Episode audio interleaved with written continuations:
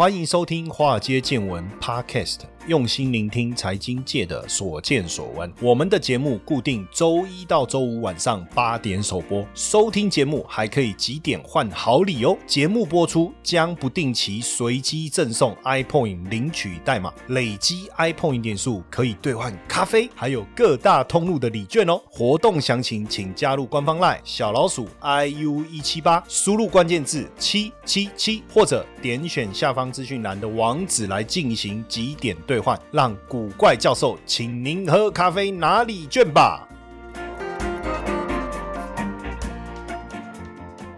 大家好，欢迎收听《华尔街见闻》Podcast，我是古怪教授谢承彦。呃，一开始我们还是想说再跟大家聊一下 SLR 啦，因为这几天当然我去录一些电视节目的财经节目，大家还是很关心这个话题。那虽然我这几天在脸书看到那个聚财网的执行长写了一段话，我觉得也蛮有趣的啦哈。他说，突然之间大家都变 SLR 的专家，他说，可是他比较想要聊 SLS 哈。那 SLR 跟 SLS 差一个英文字母，其实还是有差。SLS 是那个宾士的超跑嘛哈。那其实如果你问我，我也比较想聊超跑，我也比较想聊超跑，但是没有办法哈。那什么是 SLR？基本上呃，我们来帮大家科普一下哈。那这个美国联总会三月十九号宣布嘛，哈，Supplementary Leverage Ratio 叫 SLR 放宽的规范，到三月三十一号就结束哈。那也因为这样的一个调整，让美债的一个十年期公债值利率是大幅度的一个攀升哦。那这个规范我们必须要了解一下哈。SLR 的规范是在二零零八年金融危机，大家还记得二零零八年的金融危机吗？如果比较年轻的朋友可能大概理解，可是不知道当时有有多惨烈。我跟大家讲，当时有多惨烈。因为二零零七年的时候，呃，零六年、零七年我就开始去香港，然后当时为了 H 放这个领域的经营，所以拜访了非常非常多海外的知名的投行，包括美林，然后包括高盛、花旗，还有瑞银哈，还有德意志银行。那还有呃，除了 Deutsche Bank，还有德国商银哈。那当然，很多人就就说，那你的英文不是没有很好吗？怎么可以去跟这些美国人聊天？哎。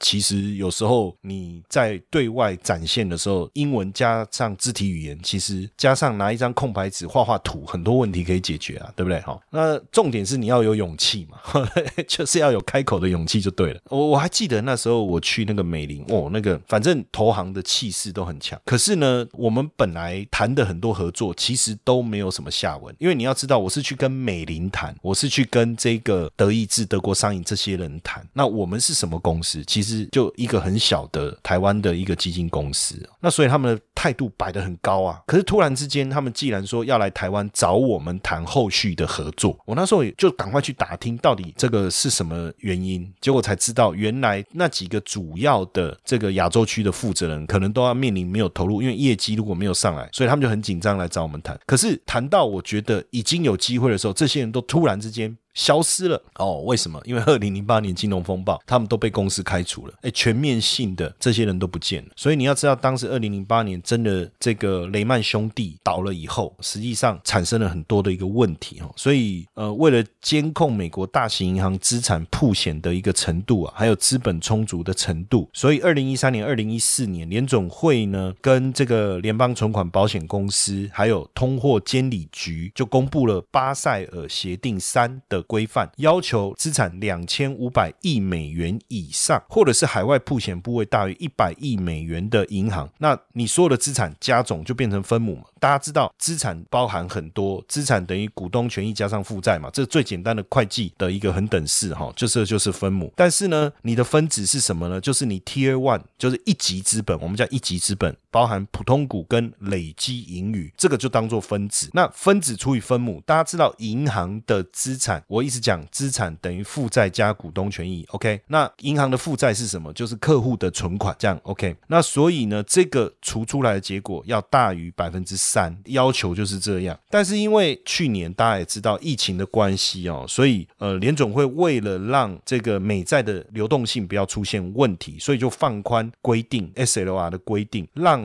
刚才我讲的分母就是资产资产等于负债加股东权益，把美债跟银行存款准备金从分母移除，那移除是不是分母就变小了？那分母变小，我同样要维持百分之三的情况下，我基本上，请问一下，我如果我的刚才讲的 T 二 one 资本、普通股跟累积盈余没有变的情况下，我是不是多出来的分母可以做的事情就变多了，对不对？那当然我就可以，要么我增值美债哦，或者是我增加我的信贷，是这样子。但是呃，发生一年后啊，啊那联总会当然觉得说，哎，好像现现阶段。的状态已经不用再继续延长了。那为什么不用再继续延长？当然，第一个就流动性的角度来看，联邦的资金目前没有流动性的问题。哦目前没有流动性的问题，所以似乎就不需要再做这样的事情。而且各银行有没有做好准备？实际上不再延长对银行的冲击大不大？那目前大部分的银行其实都符合标准。那放宽规范到期，其实短期的资产调整对银行也不会产生长期实质的冲击。因为举几个例子来看哦，就是像这个到付呃摩根大通，比如说摩根大通，它 SLR 放宽的时候是六点九，那到期后是五点。八，这才差一点点，对不对？一点一哦，所以我其中举一个嘛，那高盛是从百分之七要变成六点一，那美国银行是七点二到六点二哦。我们参考这个财经 N 平方所整理的资料，而且现在看这个疫苗施打，服务业已经开始复苏了，所以从这个 SLR 的一个政策开始推出，还有从联总会利率决策会议对九月份的经济预测来看，那疫苗的复苏啊，预计应该下半年联总会美元流动性的。的措施在九月到期，那也会开始这个提出缩减购债的讯号，这个我觉得是有可能的。提出缩减购债的讯号，我觉得是有可能的哈。那只是说维持低利率的部分，应该在二零二三年以前应该不会特别有所改变。那只是说很多人会说，那银行是不是就要减持他手上美国的公债啊？没有错，也是因为美国各大银行开始大幅度的减持他手上的公债，才会导致呃十年期公债值利率突然的飙升。所以这一波卖压如果结束了，那十年期公债在大幅度攀升的可能性就不会太高了哈。但问题是谁买？我们把几个数字先梳理一下哈。美国在疫情之后，联邦债务是增加了三点七兆，由谁买单的？联邦债务就是由联总会还有美国的投资人哦，分别是二点二兆跟一点二八兆。另外就是海外银行跟机构只有增持一千两百亿，所以大部分是由美国自己的境内的投资人买单哦，还有联总会那。以联总会购债到年底计算，还可以买到七千两百亿了哈。那缩减的讯号释出，那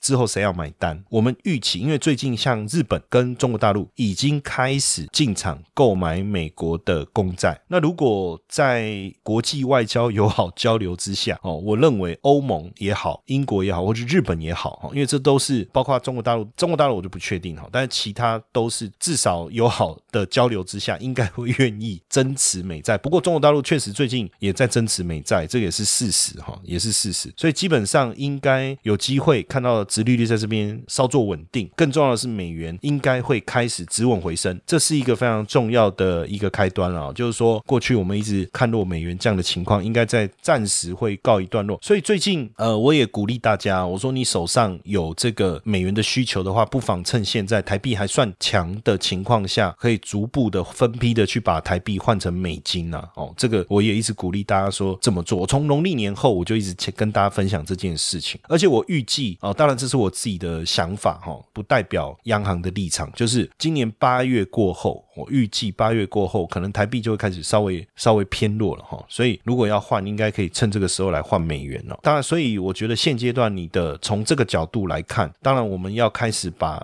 投资往比较成熟的经济体，尤其是服务业占比比较高的，因为景气的复苏，那景气。气循环类股、高值利率的这个产业，后续就会比较受到青睐哦。比如说房地产啊、能源啊、金融啊等等哦。那当然，这个科技股之前这个本益比这么高，修正过后还有没有机会？当然有。但是我我觉得以呃未来中长期的投资价值来看，那成熟经济体哈，比如说美欧英日这些，他们的这个传统产业，尤其是这种呃随着景气复苏会上来的，像房地产也好哦，能源也好，金融也。也好，会受到青睐哦。那因为之前我们也跟一直跟大家分享说，像这个香港高股息的股票啊，大家可以去来追踪哦，或是做资产布局。因为很多人也知道，我帮我儿子开了一个教育账户嘛哦，然后就是存这个教育金，就是用这个高股息哈，香港高股息。但是因为最近中美之间的关系好像对中国的股市带来比较大的冲击，所以我接下来我从这个区块先跟大家稍微稍微聊一下。那呃最近俄国的外长去访问中国哈，那呃现在似乎中俄之间要来联手抵抗美国。我我我我也把这个简单的一个整理的一个资料跟大家分享一下哈。中美近期怎么样在拉拢他们的盟友哈？像以美国的部分哦，在中美阿拉斯加这个高层对话前夕哦，美国的国务卿跟他们的这个防长哦就访问日韩了，方国防部长哈就访问日韩了。那像他们的国务卿布林肯呐，哈，那二十二号到二十十五号访问欧盟，也参加北约外长的会议。也就是说，美国现在拉拢的是日韩跟欧盟。那中国这边呢，拉拢。因为俄罗斯的外长去访问中国嘛，哈，一起在谈说这个呃联合推动的建设性的一个议程，哈，然后还有北韩，所以中国就找俄罗斯跟北韩，哦，所以确实美中之间的角力啊，我觉得不会停。很多人说，呃，当然我对国际政治啊，并没有那么。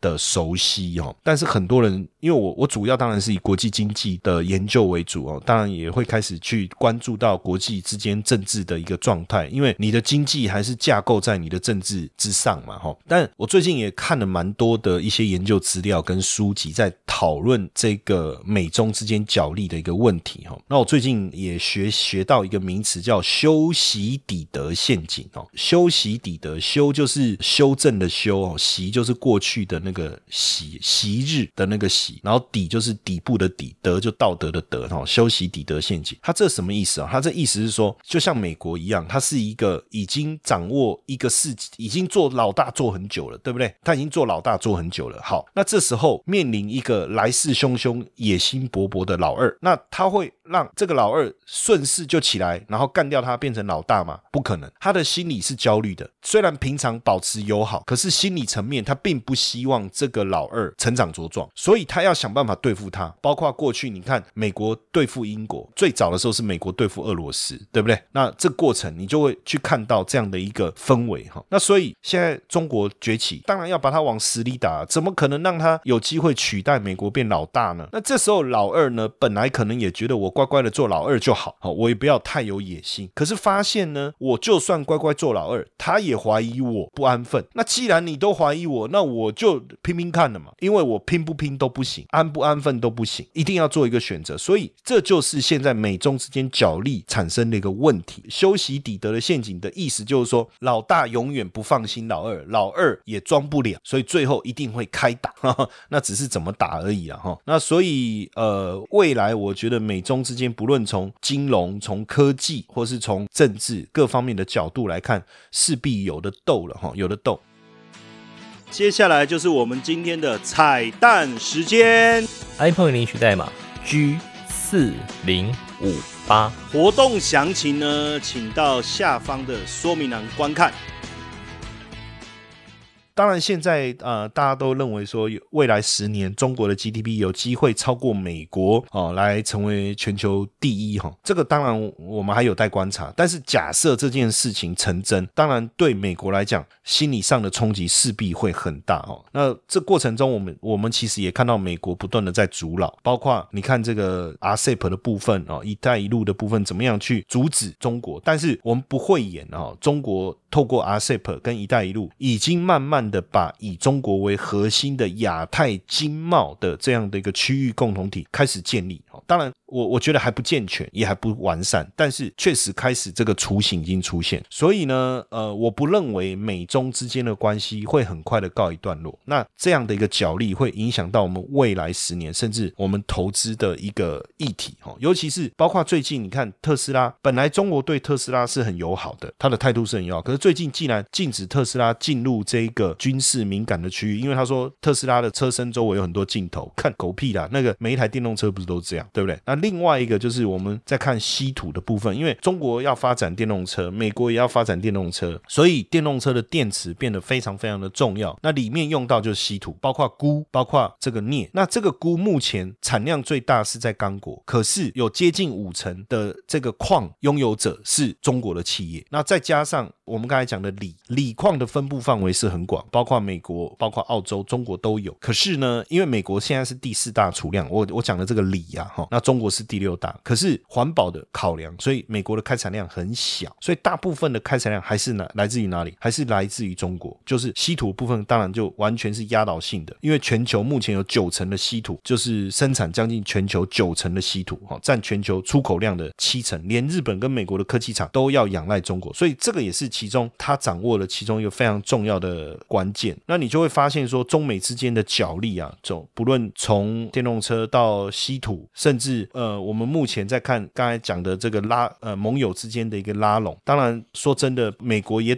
反正也打华为嘛。那互相找到一个点来做一个用除了武器上面的一个这个征战哦。那但是呢，从这次疫情过后呢，实际上当然这个不是我讲的，这个是连美国之音哦都特别在报道说，这一次中国大陆已经透过疫苗哦在做外交，所以美国的影响力似乎开始在败退。那从这个地方，我为什么要谈这个？就是说，或许我没有办法跟各位确认比较跨国性的这些公司它未来的发展，但是在美中紧张关系跟角力之下，这个是影响了近期整个包括 A 股也好，包括恒生指数也好，它表现相对弱势的一个原因。但是呢，这个不会影响到美大陆的一个经济表现。哦，那也不会影响到大陆的相关的企业的经营的一个稳定度哦，经营的稳定度。那所以，所以呢，呃，我觉得，尤其是这次的“十四五”计划所能够带动的企业的一个发展哦，我我认为是没有什么太大的问题。那也跟大家分享一下哦，因为像台湾，我们有所谓的除权息行情，那这个除权息行情呢，基本上呢。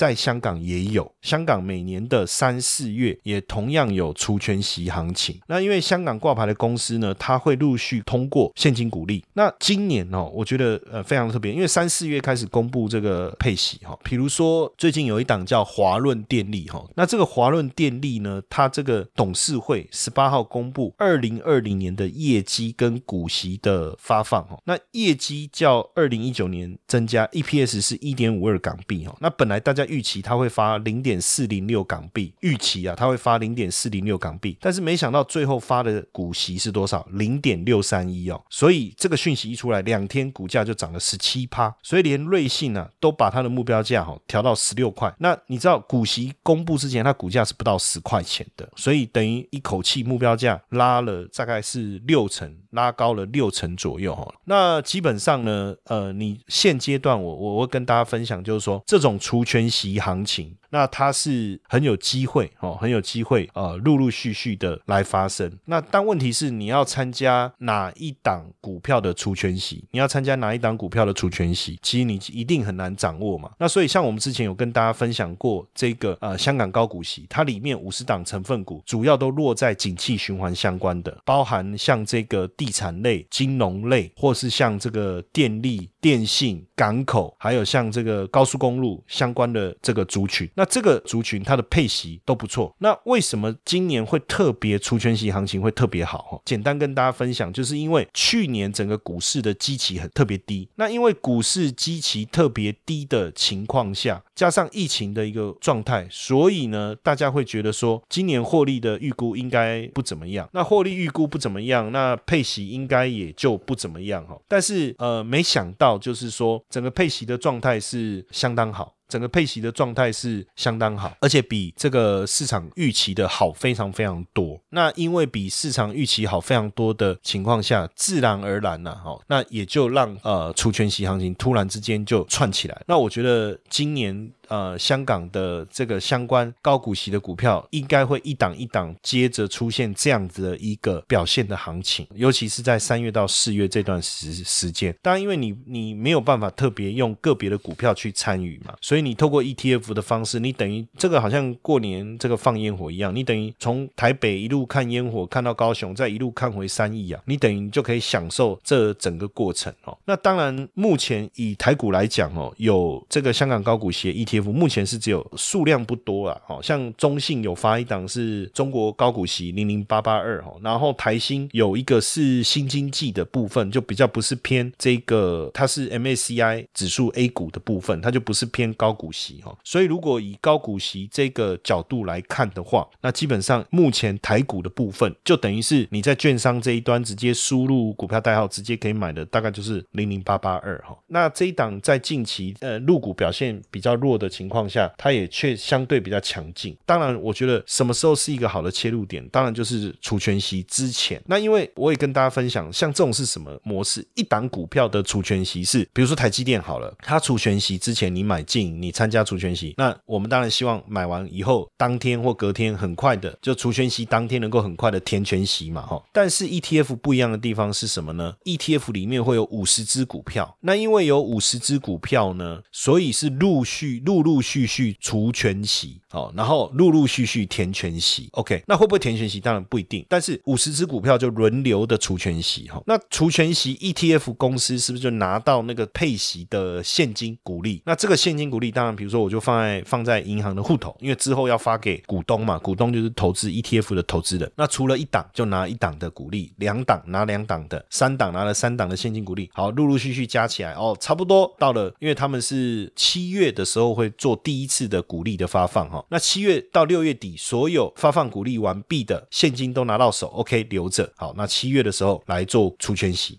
OK，就把这个股利呢发给投资人。好，然后呢，七月过后还有公司在除权息，就陆陆续续发放股利。好，然后他们就陆陆续续在拿现金在收着，拿现金在收着，就收在那边。然后等下一次股利发放日的时候再发给投资人。所以它是这样的一个模式哦，所以它就比较不会有我们所谓的一般我们的理解所谓的除权息、填权息啦。讲错，应该说除权息是前半段嘛，后半段叫填权息嘛。那个股就有这样的一个可能性，就是除完权息相对低档，所以资金进场买进叫填权息。但是 ETF 它的除权息是从三月到四月、五月，大家陆陆续续除权息，然后接着发放股利。他拿到股利以后，他再集中在一天把它发出去。所以实际上他只是把前面所除权息、填权息、除权息、填权息这个过程是反映在公司的股价，那就是 ETF 以持有的股票所计算的净值，再加上他手上拿到的现金股利，这个总共就是这一档 ETF 的价值了。这样都要理解我的意思吗？好，在没有参加除权息之前，这个 ETF 的净值就是他所持有的股票市值的加总，对不对？用市价去计算它的价值的加总。但是参加除权息以后，他手上就会有有现金，那等于就是公司不管是有没有填权息哈，那它价格会反映出它的净值嘛，再加上这个现金加总起来，就这个 ETF 的总价值，所以它后面就不会有什么 ETF 的填权息行情。所以变成大家在投资这种 ETF 的时候，它的做法会跟我们一般投资个股的概念其实是不太一样的哦。所以你也不用刻意说啊，我们以前在分享这个个股的时候，我们跟大家讲，其实除权息除的是你自己的钱，没有错，它是赚了钱，公司赚。像比如说最近这个金融股，对不对？富邦要发三块钱，那富邦金发三块，但是股票发现金股利的当天，我们叫除权息，那它的股价，比如说是多少？钱你可以看当天的股价哦，比如说哦，我我随便讲啊，比如说五十四，那你要减三块，那除权息当天的开盘参考价就是五十一块嘛。那如果它涨回五十四块，那就叫填权息。所以如果没有填权息，等于代表你参加除权息是自己左手换右手。OK，那可是你实际上真的有拿到利息吗？是没有。但是大部分这种稳定配息的公司几乎都能填全息，所以呢，自然而然填了全息，你那个股利就真实到手。所以有的人就想说，那你既然会填全息，我就等你除完全息再买啊，刚好买在低点啊，因为参加除全息，股利还要缴税。对不对？但是呢，我就说股票我们可以用这种策略，但是呢，ETF 有困难的原因是因为 ETF 里面有五十档股票，它是陆陆续续除圈息啊。那谁会填圈息？你怎么会知道？也许就在大家彼此除圈息的过程当中，大家也就陆陆续续填圈息完毕哦。那所以等到 ETF 真的在发现金股利的时候，没有什么填全息这件事情，就会变成价格扣掉以后，然后它就震荡、震荡、震荡，随着时间，然后再慢慢的涨回去。哦，它会是这样的一个过程。哦，我这边也要跟大家分享。所以接下来像我刚才讲的华润电力就已经出现这样。好，那也有几档地产公司也因为股利发放的这个数字啊，比市场预期的好太多了，所以股价也都开始发动。所以像这种，我觉得我就不会去在意中美之间的这个角力问题。我这种股票，我觉得我就不会去在意这么多的一个情况哦。那当然，今天让大家了解一下 SLR，然后同时把国际之间政治角力的问题跟大家稍微归纳一下。那同时呢，呃，也去跟大家好好的谈一谈有关于这个未来景气循环趋势下，你应该要去着重的这个产业。那相关的投资，当然在台股也有，但是如果呃你对港股高股息有兴趣，其实台湾也有这这样的 ETF，你也可以去做追踪。OK，那也希望这一段的内容哦，对大家有帮助，好不好？OK，那我们今天的分享就到这边，谢谢大家的收听，晚安。